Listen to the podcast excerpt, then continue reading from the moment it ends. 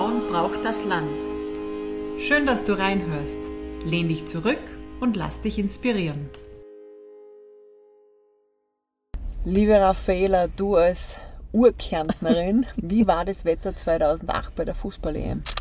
Ans Wetter kann ich mich nicht mehr erinnern, aber ich war auf, auf alle Fälle bei einem Spiel zuschauen, Outdoor Österreich gegen Deutschland.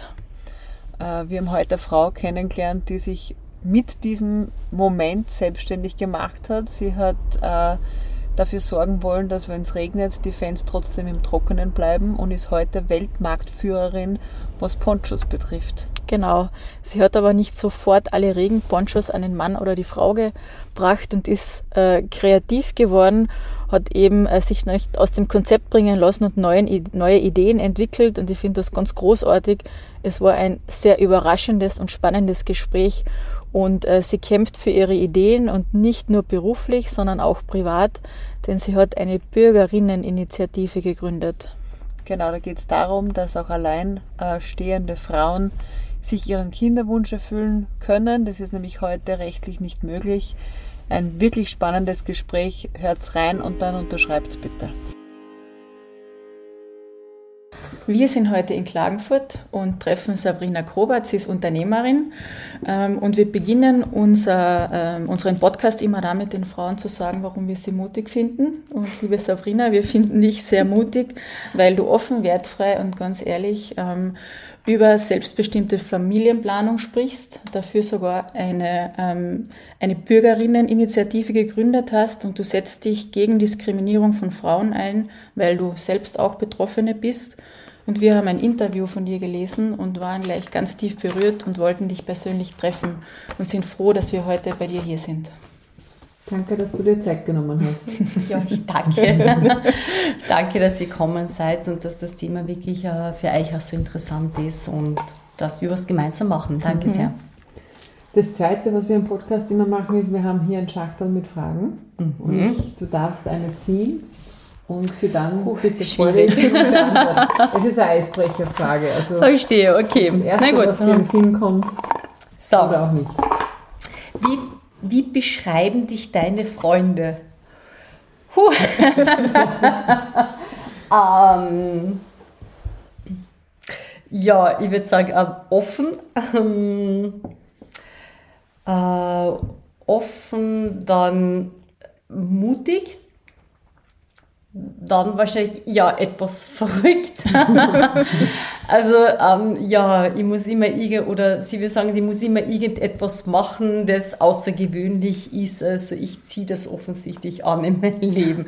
Ich muss immer irgendeine Projekte neben meinem Job etc. machen, wo Leute sagen, warum tust du das eigentlich an? Keine Ahnung, ich bin einfach so. Ich muss immer gegen den Strom schwimmen. Ähm, ja, dann würde ich mir noch sagen, unpünktlich. Also ich habe immer so 15 hm, Minuten zu spät, das wissen, das wissen alle. Und, und zum Glück äh, verzeihen mir die meisten oder kalkulieren das schon ein. Sie machen immer andere Uhrzeit mit mir aus. und wissen, sie haben eine Viertelstunde noch Zeit bei mir. Ähm, ja, dann denke ich noch wahrscheinlich ehrlich, manchmal zu ehrlich, äh, zu direkt.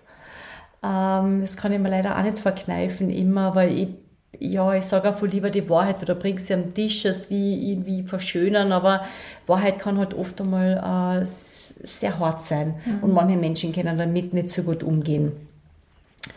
Ähm, was noch? Ähm, unpünktlich habe ich schon gesagt, das ist glaube ich meine größte Schwäche.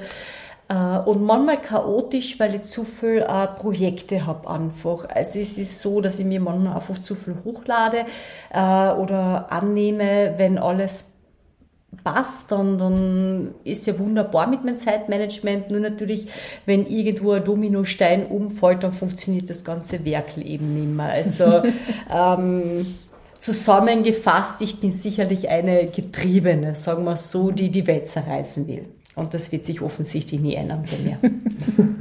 Es ist ja schon ein Einstieg und ein Einblick in dein Leben. Jetzt bin ich gespannt, ob wir erfahren, woher dieses Getriebene kommt. Wir würden dich bitten, irgendwo am Anfang deines Lebens zu starten. Woher kommst du? Ähm, wie war deine Kindheit? Wie bist du zu der Sabrina geworden, die heute hier sitzt und sich selbst als Getriebene bezeichnet. Äh, und wir haken dann einfach ein, wo okay. wir einhaken.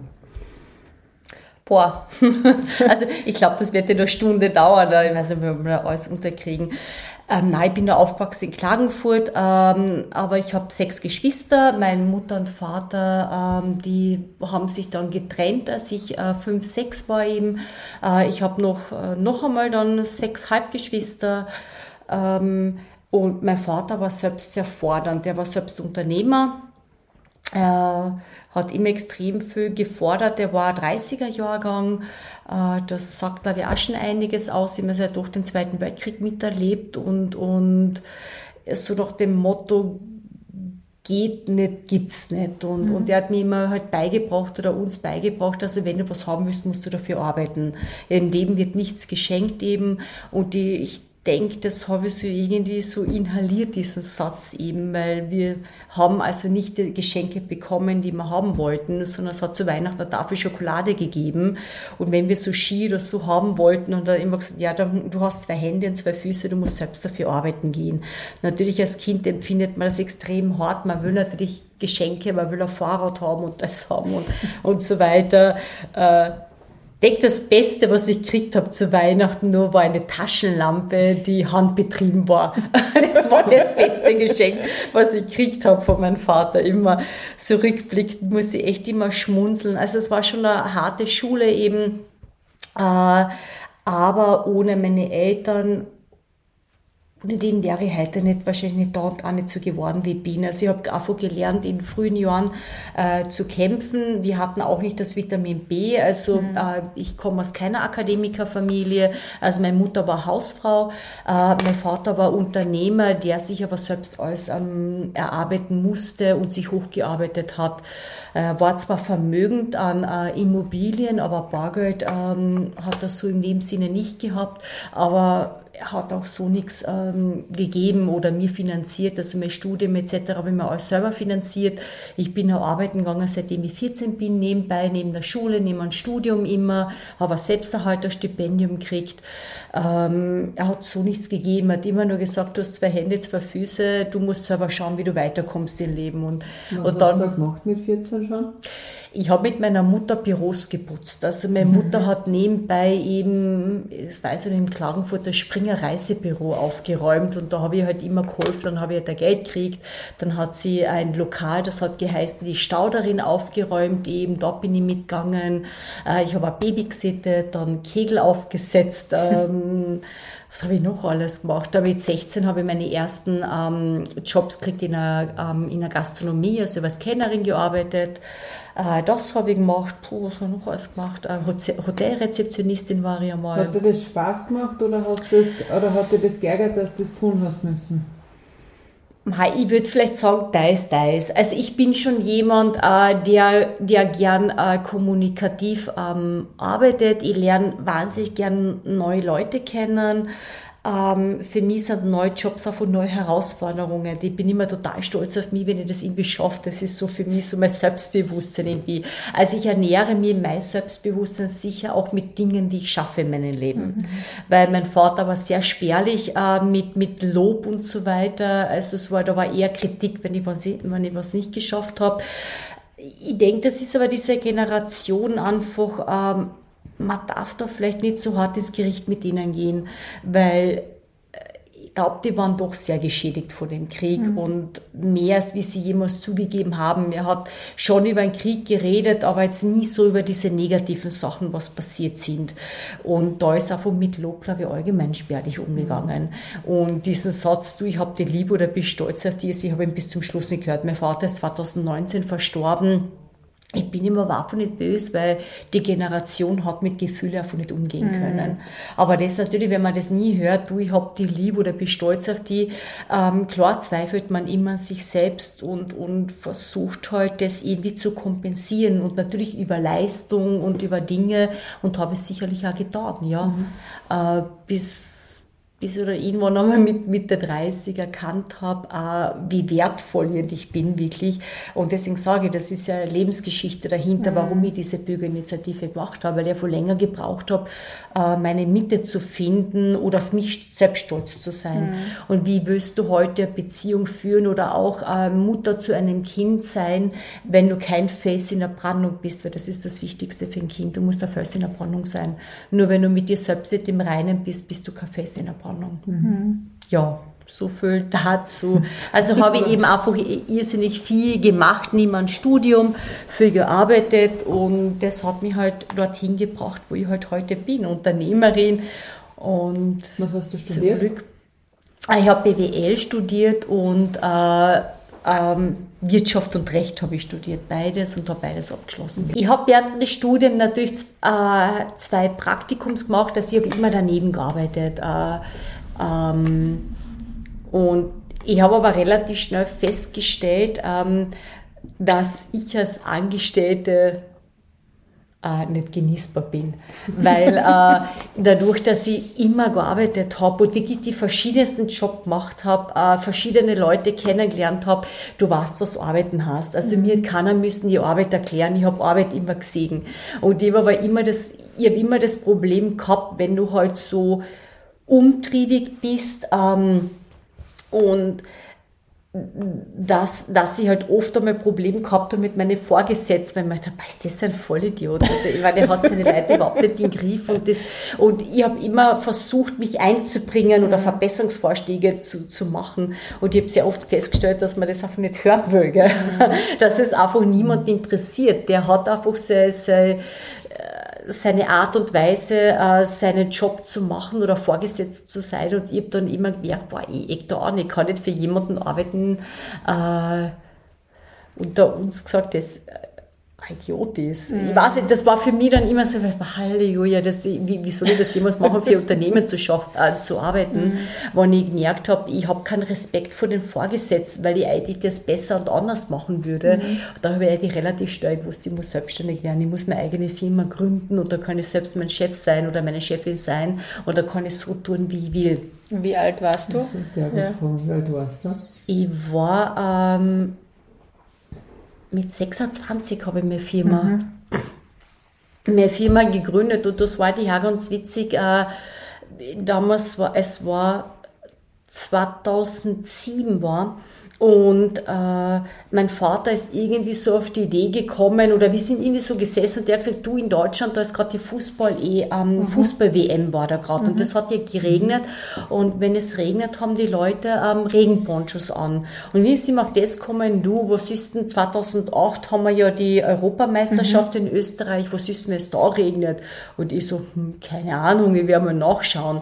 Äh, und dann habe ich eben festgestellt, dass wir eben keine Regenponchos haben und ich wusste es deshalb, weil ich habe auch für die Kärnten-Werbung immer wieder mhm. gearbeitet.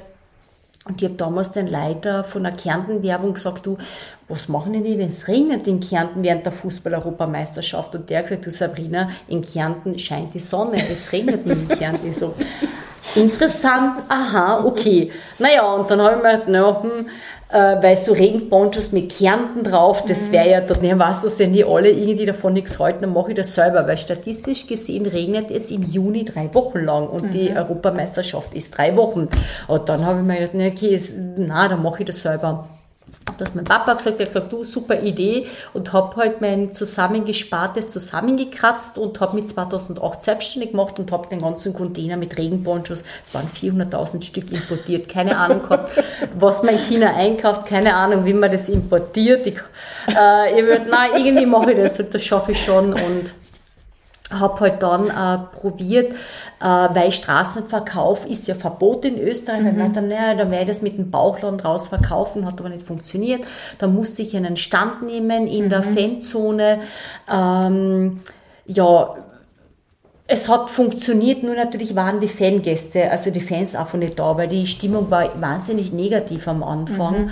Äh, die Medien haben es sehr negativ geschrieben und äh, ich, ich bin auf, ich weiß nicht, auf 380.000 Regenponchos sitzen geblieben. Mhm. Äh, es war aber trotzdem erfolgreich, weil ich musste einen Stand haben und ich habe auf diesen Stand dann einfach Fanartikel gekauft. Also ich habe einfach ähm, von allen Kick oder von Woolworths habe ich einfach die in Rahmen, im Bausch und Bogen nennt man das, die Fanartikel einfach ab, ähm, abgekauft eben mhm. und habe sie dort stückchenweise in der Fanzone an den Mann gebracht. Das war wahnsinnig erfolgreich. Da haben mir die Leute dann auch wieder gesagt, die macht ja total krumme Geschäfte jetzt weiter. Ich habe nichts, ich habe mhm. nichts anderes gemacht, wie einfach günstig im Bausch und Bogen auf mein mhm. Risiko alles eingekauft, was ich halt finden konnte. Die Glück gehabt, weil Deutschland hat äh, gegen Österreich oder Ö Österreich hat gegen Deutschland gespielt und wir haben ja eins zu eins geschafft. Mhm. Und dann auf einmal ist diese Euro Euphorie ausgebrochen mhm. eben.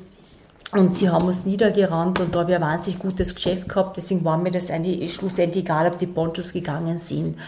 Ähm, und auf die Ponchos bin ich dann sitzen geblieben und habe aber dann angefangen, nach der EM einfach ähm, Seebühnen ähm, anzuschreiben und sie halt gefragt, ob sie ähm, Regenponchos haben wollen, also Mörbisch mhm. oder also du Festspiele. Nicht Aufdruck, sondern neutral. Ich habe sie dann neutral gehabt, genau. Ja, oder mit, okay, neutral eben. Äh, so was zu machen, habe ich eh recht gehabt. Eigentlich, es hat ja wahnsinnig oft geregnet. Mhm. Ähm, ja, ich habe sie dann eben dem Mörbisch verkauft, Salzburger Festspiele, Bregenzer Festspiele und die haben mir diese unbedruckten abgekauft und die haben aber dann ähm, gefragt, na ja, wie bedruckte Regenponchos machen kann und ich habe halt einfach immer diese Chance ergriffen. Ich habe gesehen, da ist jetzt die Tür offen und mhm. ich habe immer gesagt, ja, kann ich. Ich habe keine Ahnung gehabt, wie, wie der Druck auf einem Poncho funktioniert oder wie ich das herkriege, aber ich habe immer die Chance ähm, wahrgenommen und habe immer sofort gesagt, ja, kann ich und habe mich dann halt interessiert, okay, wie funktioniert das? Habe dann eine, eine, eine Grafikausbildung gemacht, habe äh, mich vertraut gemacht mit diesen ganzen ähm, wie sagt man, Programme, die man kauft, Illustrator, mhm. Photoshop und mhm. so weiter. Ich habe überhaupt keine Ahnung gehabt von dem und habe mich halt äh, dann einfach damit auseinandergesetzt und habe dann bedruckte Regenponchos kundenspezifisch eben produziert. Und über diese bedruckte Regenponchos bin ich dann über äh, zu bedruckten Werbeartikeln gekommen, mhm. weil die Firmen haben dann gefragt, ja, aber machen Sie Regenschirme, Kugelschreiber mhm. und so weiter. Und ich habe immer gesagt, äh, ja, mache ich. Ich habe keine Ahnung gehabt von dem Ganzen. Du warst aber, aber immer alleine. Oder? Ich war immer allein, ja, aber ich habe halt immer diese Chance Chance ergriffen. Und, Extrem mutig. Ja, aber ähm, man hat immer nur zwei Möglichkeiten ja. im Leben. Man schafft es oder man scheitert. Dazwischen gibt es einfach nicht. Und wenn man scheitert, ja, dann richtet man die Krone, da steht wieder auf, man richtet mhm. die Krone und geht wieder weiter.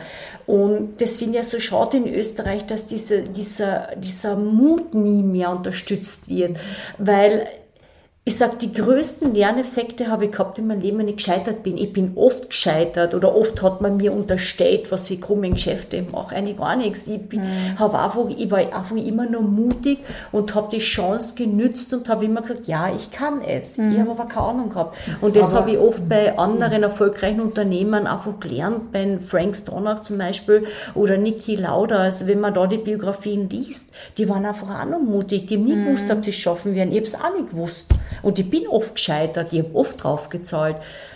Aber schlussendlich habe ich immer den Mut gehabt, den Weg weiterzugehen. Ja. Mhm. Da wollte ich gerade einhaken und du hast ein bisschen was jetzt eh schon beantwortet mit diesen Biografien.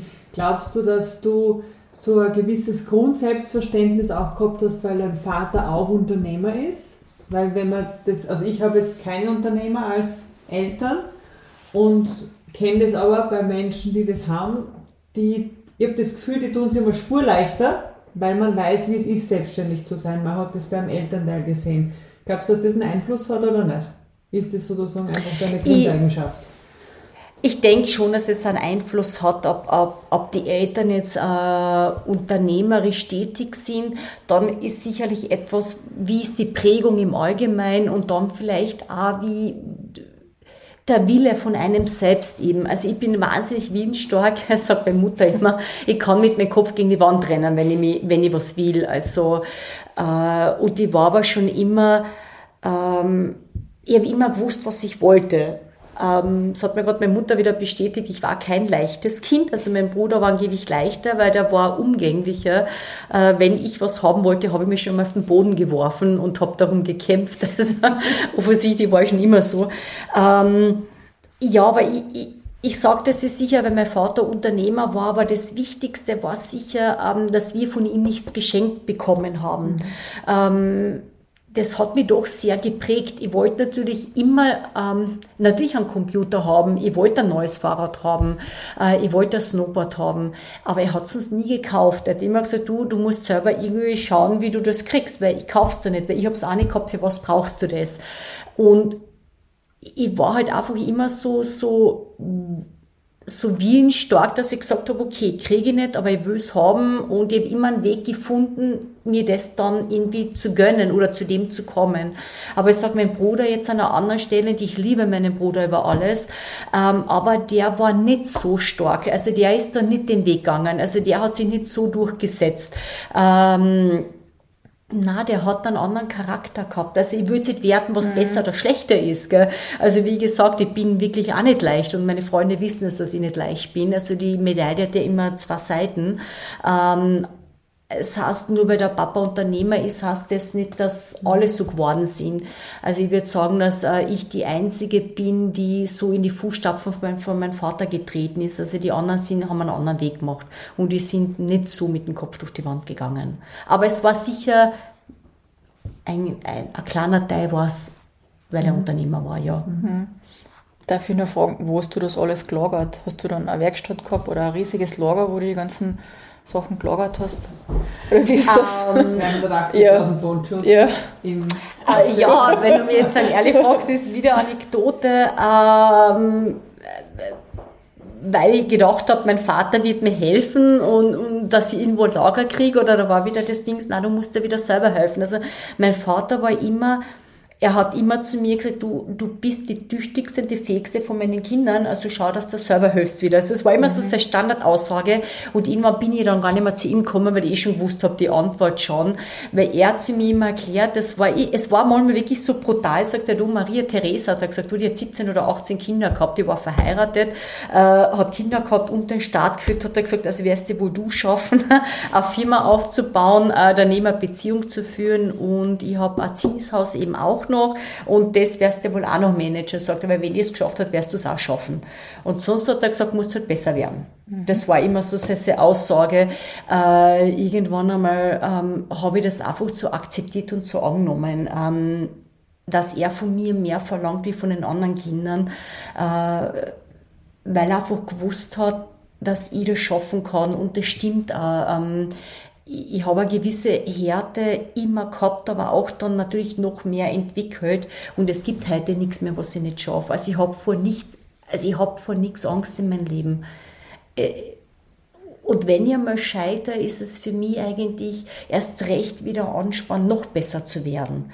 Dass ich irgendwo einen Fehler gemacht habe, den ich das nächste Mal dann nicht übersehen werde. Mhm. Und für mich Scheitern nicht negativ belastet. Für mich Scheitern einfach nur, ähm, zusammenfassend, naja, der Plan war noch nicht gut genug und das mhm. nächste Mal machst du es halt noch besser und stehst halt wieder auf und gehst wieder weiter. Und das ist vielleicht etwas, was in unserer Gesellschaft äh, verböhnt ist. Scheitern hat irgendwie so einen negativen Beigeschmack in Österreich. Mhm. In Amerika ist ja gerade wieder umgekehrt, erst recht, wenn du gescheitert bist, dann bist du erst einmal jemand in Amerika. Äh, leider ist es eben da halt anders tun. Aber auf jeden Fall, wo habe ich das gelagert gehabt? Na, ich habe keinen Lagerraum gehabt, wo ich es gelagert gehabt. Äh, bei mir im Hof von meinem Zinshaus.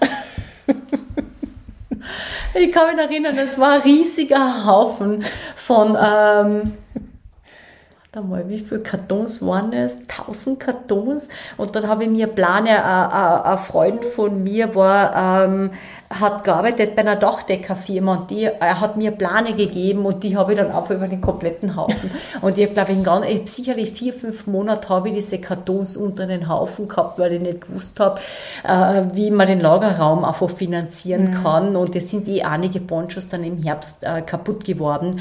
Immer summarum habe ich dann noch immer sparen müssen und habe halt dann die Kartons mit Hilfe meines Bruders eben äh, in den Keller geräumt und da haben wir sie wirklich übereinander gestapelt, dass der ganze Keller Lagerraum voll war mit meinen Ponchos. Hast du noch äh, Ponchos oder sind die jetzt alle weg? Nein, die sind alle weg. Aber ich habe Jahre gebraucht, bis ich die weggekriegt habe. Dann, ähm, ja, weil die unbedruckten, das Geschäft halt doch nicht so geworden ist. Äh, die, die Leute haben einfach eher bedruckte Regenponchos genommen. Aber auf jeden Fall habe ich dann bedruckte Regenponchos gemacht, unbedruckte, äh, den Handel mit unbedruckten, habe dann Werbeartikel gemacht mhm. und durch diese ganzen Regenponchos hatte ich dann vor sieben Jahren die glorreiche Idee, weil wenn man mit so viel Plastik zu tun hat, habe ich mir gedacht, na ja, es muss ja irgendwie was Nachhaltigeres geben und habe dann einen Regenponcho aus Maisstärke entwickelt, also einen hundertprozentig biologisch abbaubaren Regenponcho. Habe den entwickelt, habe den patentieren lassen und jetzt bin ich heute Weltmarktführerin wow. bei Regenponchos aus Maisstärke.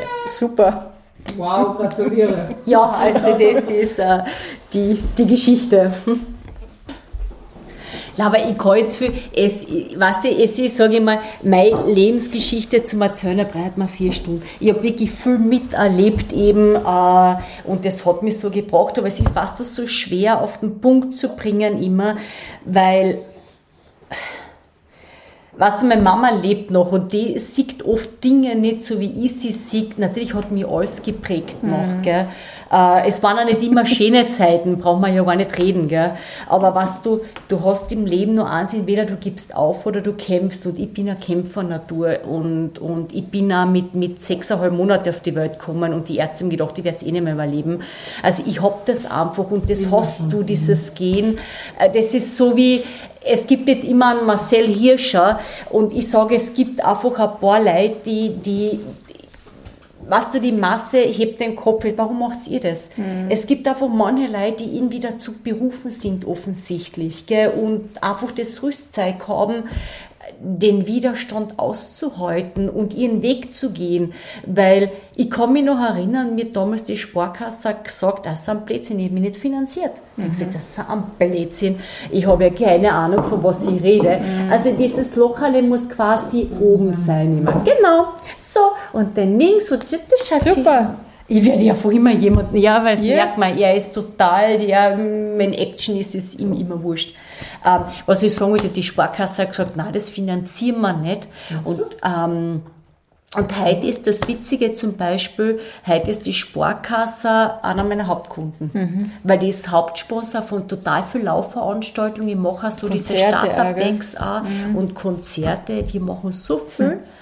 Äh, und Dings ist ja Super. Brav. Ja, wir können das. Ja, ja was sagst du? Wenn ich das gewusst hätte, hätte ich das gleich so gemacht. Dann hätten wir uns können schon zwei treffen, weil ich mir gedacht hoffentlich schlaft er. Ja. Super, jetzt sind wir zu viert. Ja. Ja. Genau, deine Mama hat uns dann erzählt, wie sie zur Weltmarktführerin in Maisstärke. Maisstärke. Ja, genau. Regenponchos aus Maisstärke. Ja, und mittlerweile mache ich nicht nur die Regenponchos, sondern wir machen auch Sportbeutel, mhm. die für Marathons gebraucht werden. Also wenn man irgendwo einen Marathon ihr teilnimmt, dann kriegt man so ein Starterpack mit Goodies drinnen und diese Starterpacks machen wir bereits für diverse Marathons. Mhm. Und da ist natürlich der Traum New York Marathon.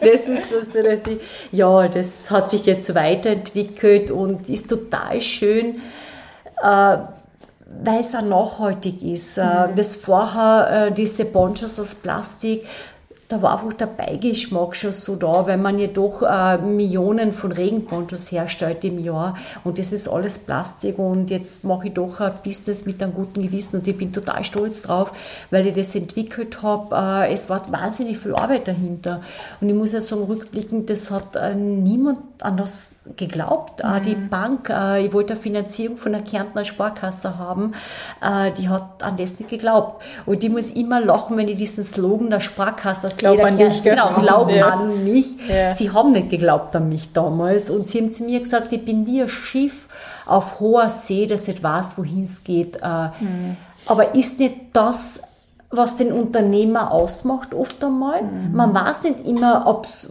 wohin die Reise geht. Und je kleiner die Firma ist, desto wendiger ist man, desto kleiner ist das Boot, weil ähm, wenn morgen etwas passiert, dann kann ich morgen sofort eine Entscheidung treffen und äh, die eine andere Richtung einschlagen. Mhm. Und der große Konzern, man sieht ja jetzt beim Benko, was da passiert ist, wie viele Milliarden mhm. äh, da jetzt in den Sand gesetzt worden ist, das ist ein Koloss, bis so ein Schiff sich dreht und mhm. wendet eben. Und ich sage, äh, aber eben die Bank hat damals gesagt, na, sie wissen nicht, wo die Reise hingeht. Na, wusste ich damals nicht.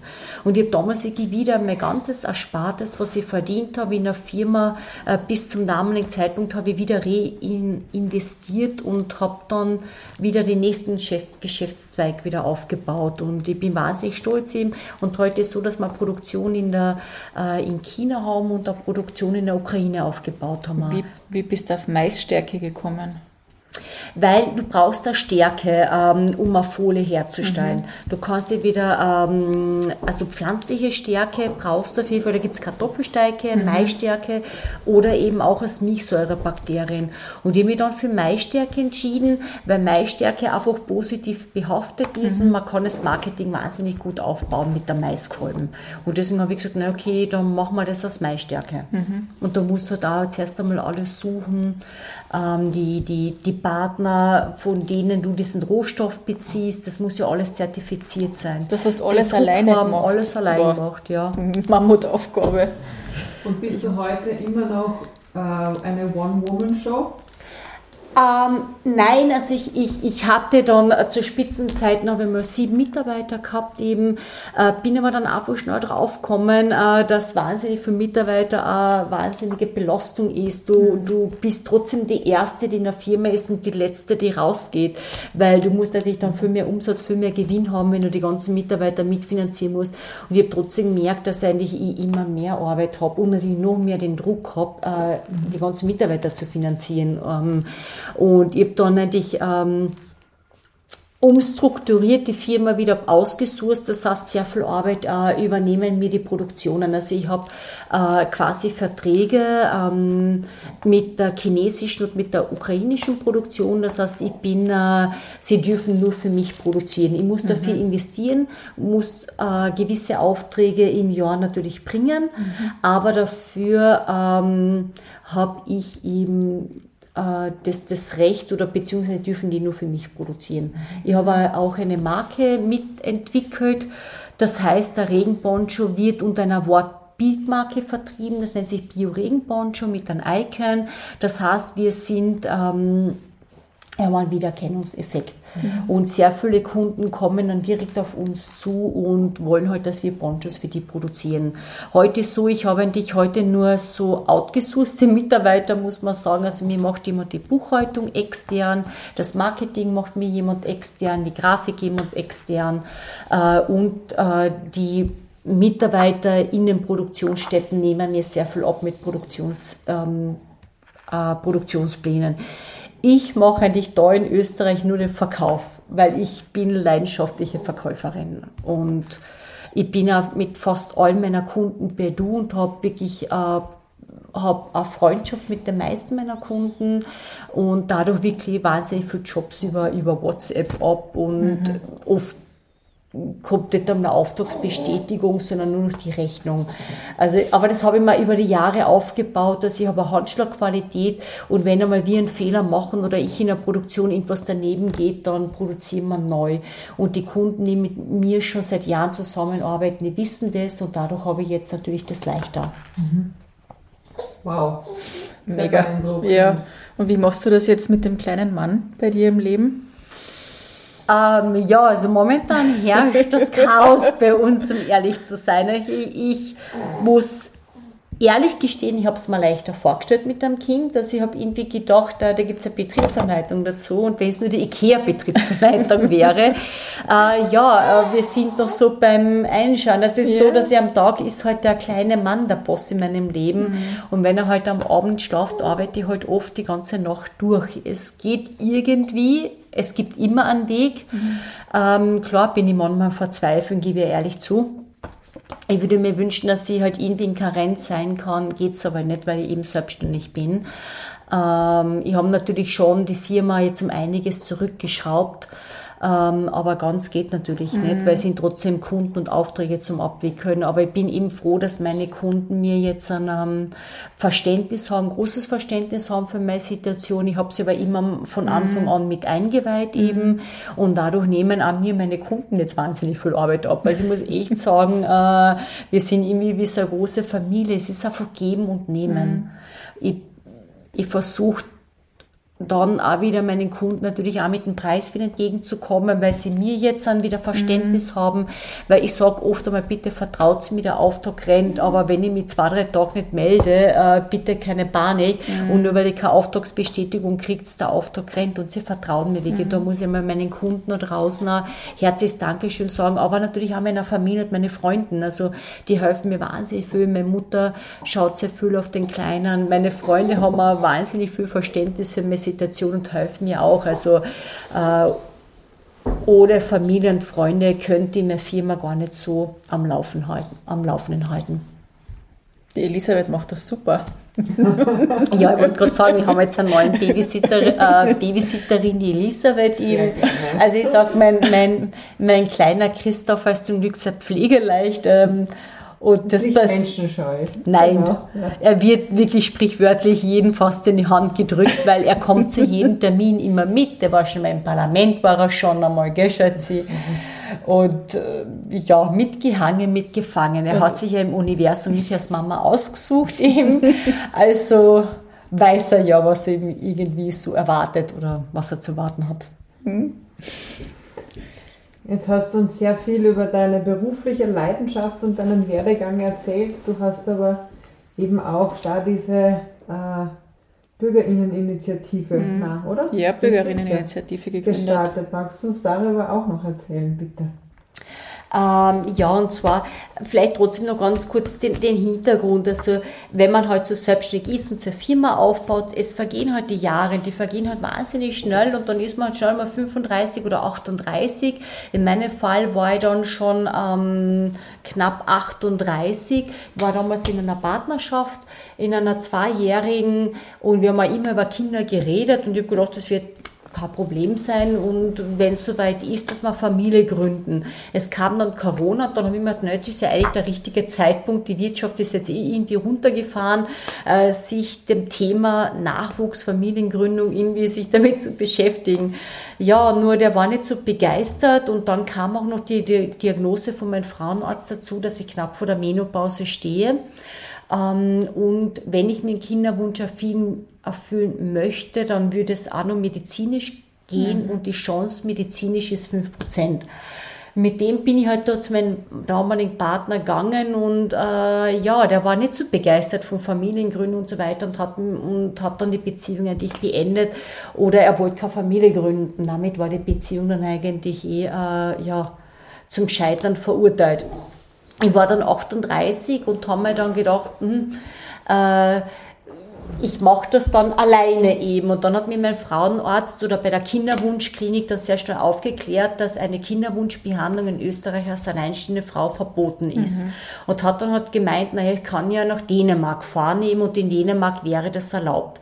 Ich habe mich natürlich beschäftigt mit Dänemark, mit den ähm, Samenbank in Dänemark, ähm, musste das aber auch gleich diesen Plan ähm, beiseite schieben, weil aufgrund von Corona hat es fast keine Flüge gegeben und die Samenbank waren leergeräumt, mhm. weil ja auch Dänemark mit Lockdowns betroffen waren und dadurch hat es jetzt keine äh, Männer gegeben, die äh, Samen, genau, die Spender einfach waren. Ja, und dann wird, naja, okay, ich meine, ich bin 38, erfolgreich, so schlecht schaue ich auch nicht aus. Naja, vielleicht habe ich doch die Möglichkeit, einen Partner zu finden und habe mich halt dann äh, mich auf den Datingmarkt herumgetrieben und musste aber immer gleich feststellen, dass ich komplett für die Männer uninteressant bin, weil ich habe natürlich immer gleich offen kommunizieren müssen, dass ein Kinderwunsch einfach da mhm. ist äh, und dieser Kinderwunsch halt auch nicht mit Spaß verbunden ist, sondern halt einfach nur medizinisch. Das heißt, mhm. der Mann muss den Pappbecher eben ähm, Kinderwunschzentrum abgeben. So schlimm das klingt, aber es war halt einfach die Wahrheit. Und da habe ich festgestellt, dass ich eigentlich uninteressant bin für die Männerwelt. Ich hatte dann zwar kurz, äh, kurzfristige Beziehungen mit einem halben Jahr und äh, musste diese Männer leider heute rückblickend, ihr verzeiht mir, natürlich unter mhm. Druck setzen, weil ich habe eine Entscheidung gebraucht. Mhm. Wollt ihr den Weg mit mir gehen äh, oder nicht? Weil ich habe immer klar kommuniziert, dass mir der Kinderwunsch wichtiger ist für die Beziehung. Weil der Kinderwunsch, äh, irgendwann ist das das Zeitfenster für mich zu und die mhm. Uhr tickt wahnsinnig laut äh, und eine Beziehung kann ich immer haben im Leben, aber einen Kinderwunsch mhm. kann ich mir dann nicht mehr erfüllen. Auf jeden Fall ist, äh, sind beide Beziehungen eigentlich daran zerbrochen, dass der Druck zu groß war. Die Männer wollten immer mehr Zeit von mir haben und ich habe gesagt, ich habe sie nicht mehr. Mhm. Und ich war dann wirklich am Boden zerstört. Das ist mir auch psychisch nicht gut gegangen, weil was willst du machen? Einerseits weißt du, dass du dem Mann ungut tust, du musst ihm unter Druck setzen. Andererseits weißt du einfach, die rennt die Zeit davon. Mhm. Und ich hätte es den Männern nie verziehen, wenn ich gewartet hätte und mein Kinderwunsch dann nicht mehr in Erfüllung gegangen mhm. wäre. Auf jeden Fall, die zwei Beziehungen sind gescheitert. Ich war dann fast schon 40 habe also eineinhalb Jahre wieder verloren und habe dann irgendwann einem Bekannten von mir mein Leid geklagt. Ähm, und es hat sich herausgestellt, dass dieser Bekannte eben auch keine Kinder hat und genau das gleiche Problem hat. Er mhm. war zwar in einer oder ist in einer Beziehung mit einer Frau, die zwei erwachsene Kinder hat, aber eben aufgrund ihres Alters auch keine Kinder mehr mhm. haben kann. Und er wollte aber unbedingt noch Kinder haben und hat gesagt, nein, was soll ich machen? Ich kann mir ja auch nicht mhm. in der wildfremde Frau nehmen, nur damit ich mein Kind eigentlich habe. Und ich habe ihm dann ganz direkt eben gefragt, du, wie kannst du das vorstellen? Was ist, wenn wir es zwei zusammentun und äh, wir uns beidseitig diesen Kinderwunsch erfüllen. Mhm. Das heißt, als Freunde eben. Und er hat gesagt, du, du wirst lachen, ich habe mir das auch schon ähm, gedacht und lass mich nochmal drüber nachdenken und ich melde mich. Er hat sich dann einen Tag später gemeldet und gesagt, du, äh, das ist eine gute Idee, das machen wir. Mhm. Gehen wir aber noch bitte, wir müssen uns aber noch zusammensetzen, wie wir uns das wirklich im, mhm. im Detail vorstellen, welche Werte hast du und wie stellst du dir das vor? Wir haben uns dann sehr oft zum Spazierengehen getroffen, haben stundenlang darüber gesprochen, dann gesagt, ja, die Reise gehen wir gemeinsam. Mhm. Und wir haben dann aber trotzdem noch mal fünf Kinderwunschbehandlungen gebraucht. Also der Christopher hat 40.000 Euro gekostet und der fünfte Versuch war dann endlich einmal positiv. Mhm. Und ich habe aber meinen behandelnden Arzt immer gesagt, wenn ich endlich schwanger bin und das funktioniert hat, dann möchte ich äh, für eine Gesetzesänderung in Österreich kämpfen, weil ich finde es einfach wahnsinnig diskriminierend, mhm. dass alleinstehende Frauen eben sich diesen Kinderwunsch nicht erfüllen können. Das mhm. heißt, alleinstehende Frauen werden dazu getrieben, einen One-Night-Stand zu haben, ins Ausland getrieben oder sich damit vielleicht einfach abzufinden, kinderlos zu bleiben. Mhm. Und das kann ja wohl nicht wahr sein, äh, dass Österreich so konservativ, so rückwärtsorientiert ist, dass man alleinstehende Frauen von Anfang an diskriminiert, ohne ihr die Möglichkeit zu geben, dass man die Situation vielleicht näher beleuchtet und sagt, okay, wir schauen uns die Situation an. Mhm. Äh, wenn du aber dazu allein in der Lage bist, warum denn nicht? Weil man muss ja sagen, in Österreich ist es erlaubt, dass alleinstehende Frauen und alleinstehende Männer ein Kind adoptieren. Also da stellt sich mir jetzt die Frage, warum darf man dann als alleinstehende Person ein Kind adoptieren, aber mhm. sich den Kinderwunsch alleine nicht erfüllen? Ein Gesetzesgeber sagt ihm, äh, es geht um das Kindeswohl. Also er sagt, dass eine Frau alleine sich um das Kindeswohl nicht sorgen kann. Äh, ist auch wieder komplett diskriminierend, weil ich weiß nicht, ob ihr wisst, die Zahlen beim Jugendamt, also wie viele Fälle es beim Jugendamt gibt, wo das äh, Jugendamt die Obsorge übernimmt oder wie viele äh, Kinder mhm. bei Pflegefamilien aufwachsen, weil eben äh, Mama, Papa ja nicht wirklich ein Garant dafür mhm. sind, dass äh, für das Kindeswohl gesorgt mhm. ist eben. Aber ich finde es einfach anmaßend, dass der Staat von vornherein einfach die Frau diskriminiert und sagt, nur weil du alleine bist, äh, kannst du nicht für das Kindeswohl sorgen. Aber es ist in Österreich derzeit so. Mhm. Ihr seid ja jetzt mehrere Frauen ähm, auf, aus ganz Österreich verstreut. Wie habt ihr euch gefunden jetzt für die Bürgerinneninitiative? Ähm, wie haben wir es gefunden? Es war eigentlich so, ich habe äh, ich habe ein, ich habe ein Kinderwunschinstitut in Österreich angerufen und habe um, hab um Unterstützung gebeten. Mhm. Und äh, das Kinderwunschinstitut ähm, in Wien, das Institut Feichting hat mich darauf aufmerksam gemacht, dass es eben eine Frau Magister Marlene Kaster in Oberösterreich gibt, die mhm. von einem anderen Thema, und zwar das ist das Social Egg Freezing, äh, betroffen ist. Und zwar die ist 31 und hat auch die Diagnose bekommen, dass sie kurz vor der Menopause steht. Mhm. Und sie hatte eben zur damaligen Zeitpunkt Ackerbeziehung. Und als alleinstehende Frau eben ohne medizinische Indikation darfst du auch keine Eizellen in Österreich einfrieren. Das heißt, was machst du jetzt? Du bist 31, stehst mit Rücken zur Wand und kriegst die Diagnose, dass du knapp vor der Menopause stehst. Das heißt, sie hatte genau das gleiche Problem mhm. gehabt wie ich mit 38. Ja. Du bist de facto uninteressant für, für den Männermarkt. Ähm, und einfrieren darfst du eben auch nicht, weil man sagt, nur aus medizinischer äh, Notwendigkeit. Das heißt, wenn du Krebstherapie hast als Frau, darfst du einfrieren. Aber nur so aus Vorsorgegründen darfst du keine Eizelle in Österreich einfrieren. Das ist eigentlich echt arg. Ja. Also da zahlt man eh ja. Das kostet 3.000 bis 4.000 Euro, na, aber auch dann nicht. Und da sagt der Staat wieder, man muss die armen Frauen schützen, weil sie werden ja dann ausgebeutet von den Kinderwunschkliniken. Das finde ich kompletten Schwachsinn einfach, weil du musst heute einen 30-seitigen Vertrag unterschreiben bei der Kinderwunschklinik. Du wirst über die Risiken und Nebenwirkungen mhm. wirst du aufgeklärt und du musst da diesen Vertrag auf mehreren Seiten unterschreiben und der Ort sagt dir ganz klar und deutlich, das ist keine Garantie, Kinderwunschbehandlung, dass das erfolgreich ist und sie am Ende mit deinem Kind nach Hause gehen. Mhm. Es gibt immer ein gewisses Risiko, dass das nicht funktioniert. Aber ich sage immer, wenn es auf normalen Wege nicht geht und man Kinderwunsch hat, mhm. man tut alles dafür. Mhm. Also ich sage, wie gesagt, ich habe kind, fünf Kinderwunschbehandlungen gehabt. Ich hätte eine sechste Behandlungsrunde noch gemacht und danach wäre ich nach Tschechien gegangen und hätte mir eine Eizelle gekauft dort. Mhm. Weil für mich auch der Kinderwunsch, der war einfach so so wichtig für mein Leben, Mutter mhm. zu sein. Das war für mich einfach, ohne dem hätte mein Leben eigentlich keinen Sinn mehr gehabt. Also ich hätte dann einfach müssen wirklich einen anderen Sinn wiederfinden in mhm. meinem Leben. Und deswegen kann ich jede Frau da draußen verstehen, die ihr Kind verloren hat in der Schwangerschaft oder die kinderlos geblieben ist. Das ist, glaube ich, für eine Frau schon ein Herberschlag, mit dem sie mal zurechtfinden muss. Und ich sage noch einmal, wer hat das Recht, über eine Frau zu bestimmen, ähm, was sie darf oder nicht darf. Mhm. Ähm, ich glaube, dass das von den meisten Frauen oder von vielen Frauen einer von der mentalsten Wünsche ist, ein Kind zu haben. Und das hat ja nichts mit dem Partner zu tun. Mhm. Also ich habe für mich diesen Kinderwunsch gehabt, egal ob ich in einer Beziehung bin oder nicht eben. Und ich glaube, damit muss sich die Politik einmal auseinandersetzen, dass die Frauen einfach einen Kinderwunsch haben. Mhm. Und es gibt einfach sehr viele Frauen, die verschuldet oder auch unverschuldet eben äh, Single sind. Mhm. Warum werden diese Frauen diskriminiert?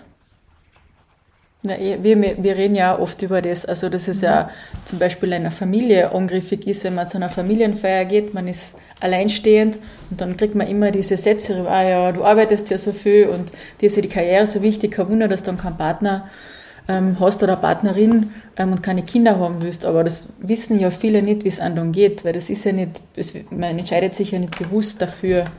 Oft passt es jetzt nicht oder man hat den richtigen Partner noch nicht gefunden.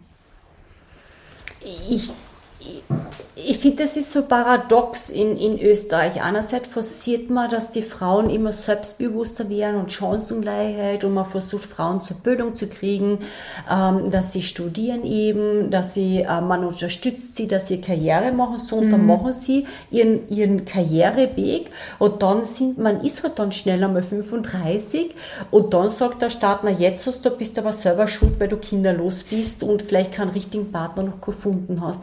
Also das finde ich irgendwie Augenauswischerei in Österreich, weil äh, die Kehrseite der Medaille ist natürlich, wenn man heute beruflich ähm, erfolgreich wird, ähm, dass es auch schwieriger wird, am Singlemarkt den richtigen mhm. Partner dann zu finden. Leider, glaube ich, hat man die Männer nicht so richtig mit ins Boot geholt. Äh, es ist in Österreich noch immer sehr, sehr dieses alte Rollenmuster mm, noch vorhanden. Das heißt, Frau. der Mann geht mm. arbeiten und die Mutter oder die Frau bleibt zu Hause eben. Ähm, man ist noch immer nicht ähm, auf einem gleichen Niveau oder auf Augenhöhe, mm. sage ich einmal. Wenn heute sind sehr viele Frauen, die oft mehr verdienen wie Männer. Das ist ja kein Problem. Mm. Ähm, aber man trifft sich noch immer nicht auf Augenhöhe, muss ich sagen, in Österreich. Und ich habe leider auch sehr oft genau mit dem konfrontiert worden. Ich kann mich erinnern, also bis 32, 33 hat man mich regelmäßig gefragt bei den Weihnachtsfeiern oder zu Ostern.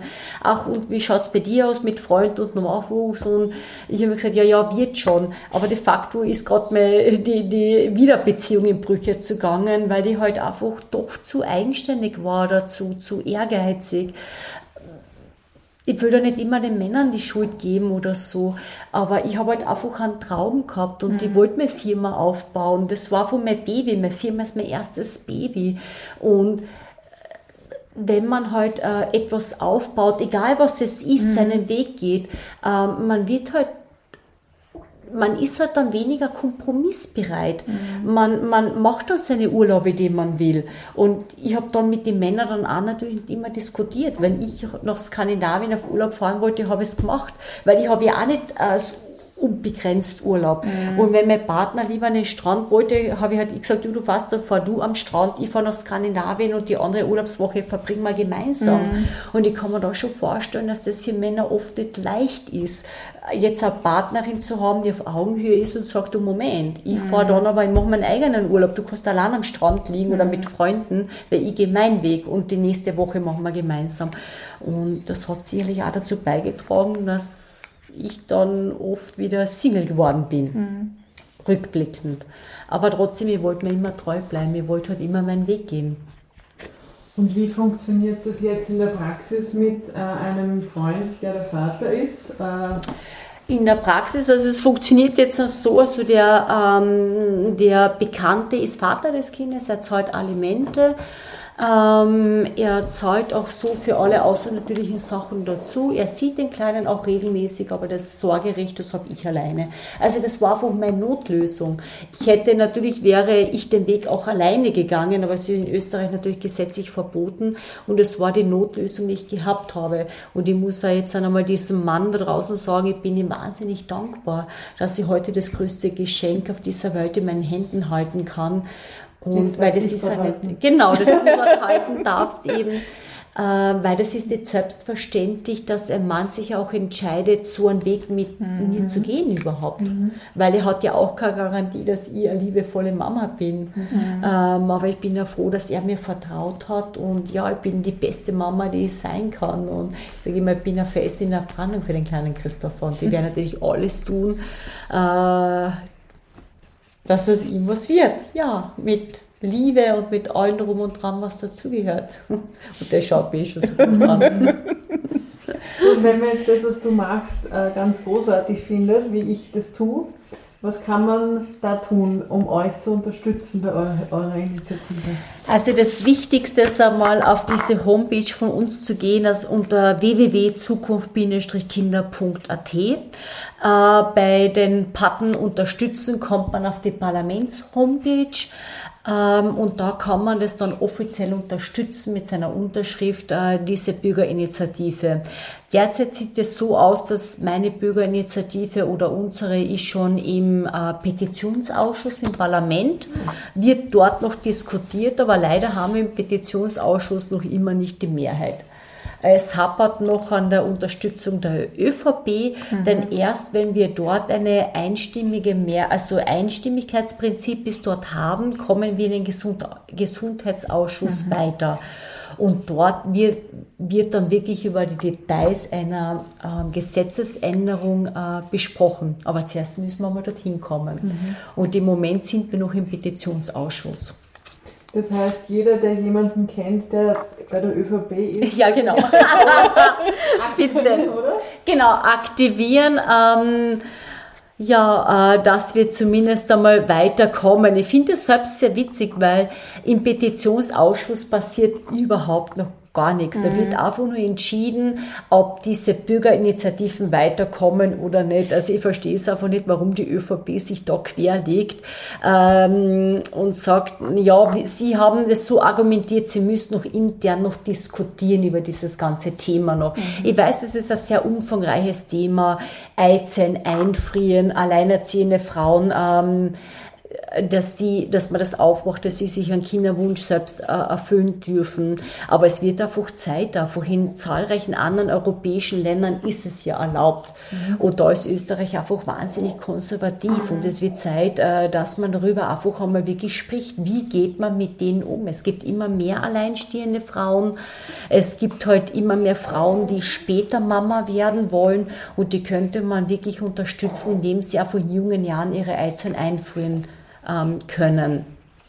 Und da würde ich halt wirklich einfach appellieren an alle ÖVP-Funktionäre da draußen, bitte lasst uns einfach offen, wertfrei äh, über diese Themen einfach einmal diskutieren. Wie gehen wir damit um? Weil wir brauchen Kinder, um unseren Wohlstand ähm, erhalten zu können. Mhm. Und das sage ich jetzt auch ganz klar und deutlich, äh, weil es so ist in Österreich, weil es gibt einen gewissen Rechtsdruck oder Rechtsruck jetzt im Moment wieder, weil Ausländer wollen wir ja nicht haben. Die haben immer einen, äh, die Na einen höheren Nachwuchs äh, wie wir. Und, aber wie gehen wir damit um? Mhm. So sterben wir wirklich aus. Mhm.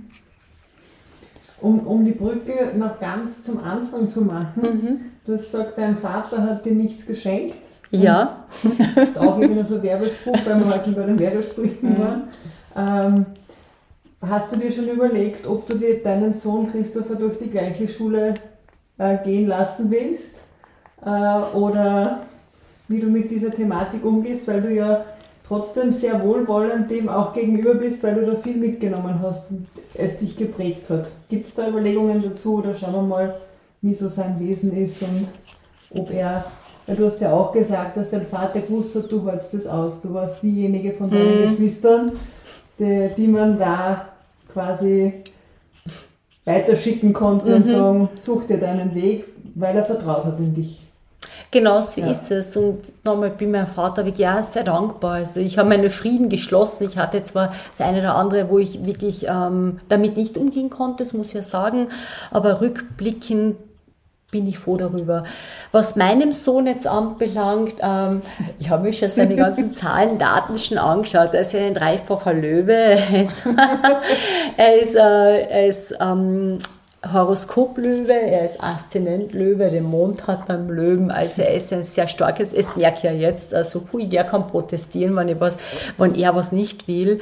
Ähm, also er ist eine sehr starke Sternzeit. Ich merke das auch jetzt schon, er hat einen wahnsinnig starken Charakter. Also er wird auch seinen Weg gehen und ich möchte versuchen, bei ihm seinen Mittelweg zu finden. Also nicht ganz die harte Schule, die mein Vater bei mir angewendet hat, aber auch jetzt nicht dieses äh, Weichspülprogramm, was heute gang und gäbe ist. Äh, ich möchte kein Kind haben, das in Watte gepackt wird, weil äh, aus den größten Fehlern lernt man am meisten und das ist auch das Wichtigste. Wer mein Kind begleiten, wer auch immer für ihn da sein, aber den Weg muss er trotzdem alleine gehen. Mhm. Und ich hoffe, das gelingt mir. Also das wird sicher die größte Herausforderung an mich als Mutter eben sein, ähm, ihm so zu begleiten, dass er eben die eigene Stärke entwickelt, mit Rückschlägen umzugehen, weil das ist ja das Wichtigste, dass er seinen Weg geht, unabhängig davon, ob er alleine dasteht oder wie groß die Gruppe ist, in der mhm. er gerade ist.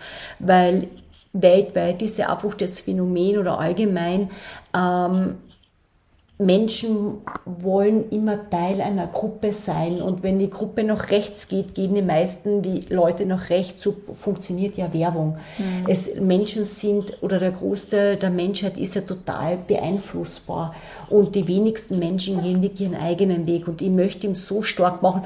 Das ist zusammenfassend, also er soll die Stärke haben, seinen Weg zu gehen und auch wenn er gegen einen Strom geht. Das ist mein Wunsch eigentlich, den ich an mich und an ihn habe seinen Weg zu gehen. Auch wenn ich damit nicht immer einverstanden bin. ich werde es also, aushalten. Wir finden, du lebst eigentlich das schon super gut vor. Ich bin total beeindruckt von dem Gespräch, ähm, was wir jetzt führen mit dir. Ich habe schon unterschrieben und ich hoffe, es kommen Danke. noch weitere Unterschriften dazu. Also bitte fleißig auf die Homepage gehen, www.zukunft kinder.at ja. und bitte unterstützt diese Bürgerinitiative. Ja. Wir sind leider ähm, jetzt bei unserem Podcast bei einem Ende, noch einer Stunde und wir beenden unseren Podcast immer damit, ähm, dass wir einen Wordrap äh, machen mit mhm. dir. Also ich beginne ein paar Sätze oder Wörter und bitte dich, diese dann zu vervollständigen. Ähm, Frauen müssen gar nichts. sie müssen gar nichts, sie dürfen alles machen. Mhm. Zum Lachen bringt mich mein kleiner Sohn Christopher. ähm, welches Merchandise-Produkt würde mich am besten beschreiben? Boah, das, Boah, das ist jetzt aber echt, ähm, das ist schwierig. Äh, ich würde sagen, ein Victorinox äh, Werbemesser. Und zwar, das ist, äh, hat total viele Details, äh, ist total ausgeklügelt, äh, hat sehr viele Feinheiten, ist irrsinnig präzise und sehr wertvoll und kostspielig. Super. Hast du ein Motivationslied?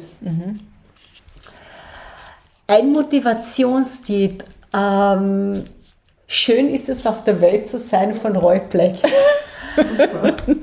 Ist, ich höre es mir jetzt wirklich wieder öfters an nach meinem Sohn eben und das ist wirklich, was ich immer für sie mitgeben möchte. Da tanzen wir immer gemeinsam. Oder ich, schön. ich habe ihn halt im Arm und dann tanzen, tanzen wir gemeinsam. Und dein Lebensmotto lautet? Niemals aufgeben. Uh, the sky is the limit. Sehr schön. Vielen Dank für das wunderbare Gespräch. Danke dir, Sabrina. Danke dir, danke euch für die Einladung. Und danke dem Christopher. Das ist ganz, ganz toll. Super.